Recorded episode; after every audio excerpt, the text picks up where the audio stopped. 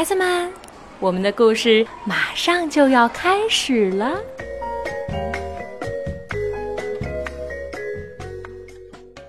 小朋友们好，我是魏佳 Lucy 姐姐，我们又见面了。今天呢，Lucy 姐姐继续在北京给你讲故事。我们接着讲会说话的骨头这个故事。它是由美国的威廉·史塔克著，并且绘图，任荣荣翻译，二十一世纪出版社全国百家出版社出版。上一次呢，我们讲到了小珠子碰到了狐狸，那小珠子会不会顺利到家呢？狐狸又会把它怎么样呢？上一次呀，露西姐姐说，你们只有养足了精神，养足了力气，才能帮助小珠子顺利到家。现在我们一起来听故事吧。等一等，狐狸说，小珠子一下子僵住了。你正是我要找的，肥嫩细滑，你就是我今晚的主菜了。他一把紧紧地抱住了小珠子。放开他！你放开他！你这个坏蛋！骨头叫道：“要不然我咬掉你的耳朵。”狐狸觉得好奇怪。说话的是谁呀？他问道。一条大胃口的鳄鱼，最爱吃新鲜的狐狸肉，那就是我。骨头回答道。狡猾的狐狸不像那几个劫匪那样容易上当。他没看到什么危险的鳄鱼，感觉声音似乎是从小珠子的包包里发出来的。他朝包包里面望了望，接着把骨头拿了出来。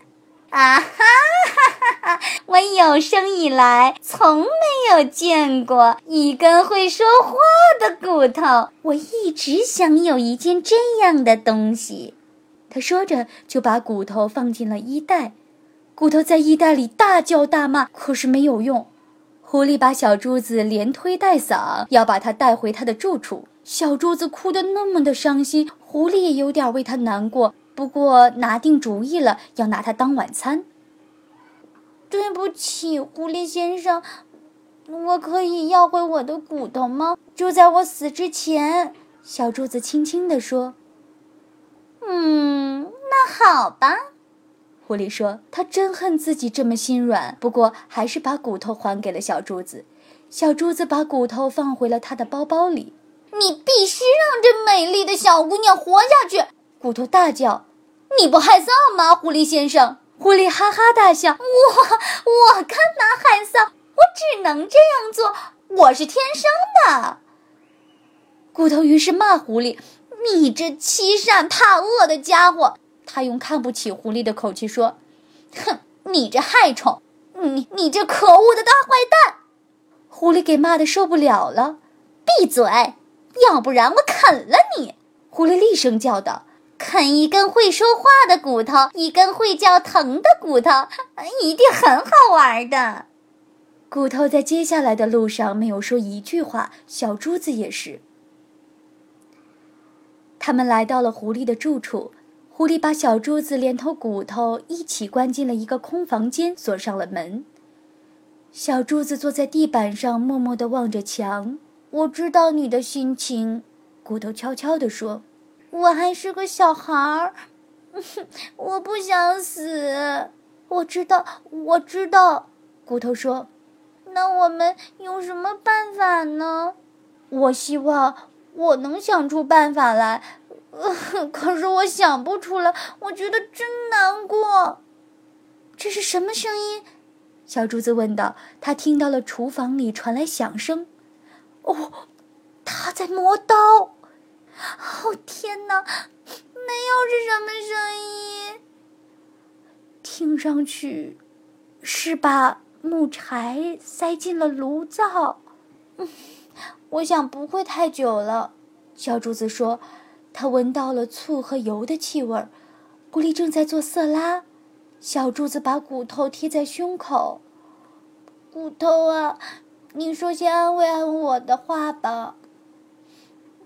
你对我来说非常非常珍贵。嗯，你对我来说也是那么的珍贵。”小柱子回答道。他听到了钥匙开锁的声音，再想不出话来了，也不敢看那扇门。勇敢点儿，骨头悄悄地说。可小柱子直发抖。他被拖进了厨房，只看到灶上着着火。这样对你，我很难过。唉，不过这可不是对你有什么私人的怨恨。狐狸叹着气说：“米莉。”骨头忽然说：“他自己也不知道为什么这样说。”“呃，什么？”狐狸应道。他一下子一动不动了。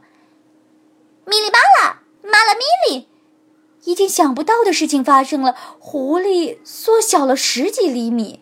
米莉巴拉，马拉米莉，骨头说下去。狐狸已经缩成了兔子的大小，这种事情谁也没法相信。小珠子都不相信，狐狸也不相信，连骨头自己都不相信。可是画就是这样开始发生了。咪哩嘛啦嘛啦咪哩，骨头继续说：“现在连同他的衣服，狐狸变得像一只小老鼠那样的大小。”咪哩嘛啦，骨头发出命令式的声音。